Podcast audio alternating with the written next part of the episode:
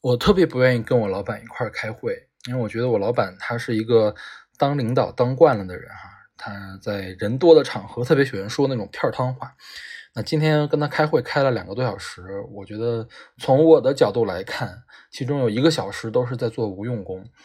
那我猜我老板娘跟我的看法是一样的。那开会开到后半段，她也开始玩手机了啊，没有野啊，我没有玩手机，她开始玩手机了。那估计过一段时间，我跟另外一个老师会常去滨州，而且一待可能要待好几天，甚至待好几周。嗯，滨州这个城市还是投入了很多金钱还有精力来吸引所谓高新技术产业的。啊，最近他们那个政府翻新了很大一片的这种人才公寓，一百六十平米的房子。呃，如果你符合条件的话，你前两年可以免费住，接下来会逐年涨价，但是你涨到第七年，也就是七百块钱每个月。嗯，相当于白送了，我觉得就是白住了。然后我现在在北京的这个房子哈，只有一百出头平米，我估计七年之后可能要涨到八九千甚至一万块钱一个月了。滨州的这个城区，它的环境特别的好，就是我在我见过的北方城市里面，它的绿化度算是比较高，或者是最高的那个等级了。可能，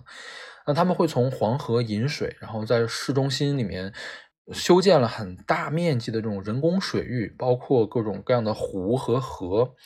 然后我也不知道老板娘是在恭维当地的这个领导，还是说真的动了心啊？她说可以考虑将来退休来这边定居。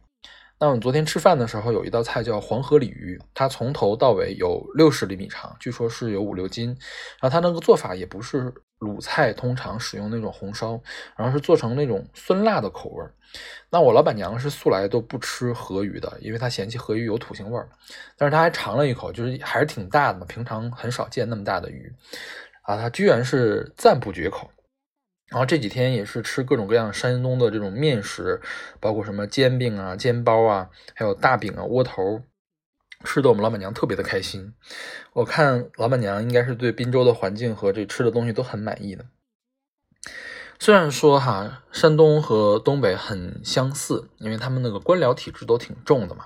但其实山东还是要比东北强很多的。那前段时间听一个播客随机波动，它里面就谈到了，就是山东和东北给人的这种刻板印象是有很大程度上是重合的，但是山东的发展会比东北要好很多。那现在山东基本上已经成为中中国北方省市里面的一个龙头省市吧，经济的龙头了，相当于。那我去过几次之后，也觉得确实是这个样子。虽然说山东人喝酒是真的挺可怕的，但是大家呃喝酒归喝酒，还是办事儿还是把办事儿要放在第一位的，这样就挺好的。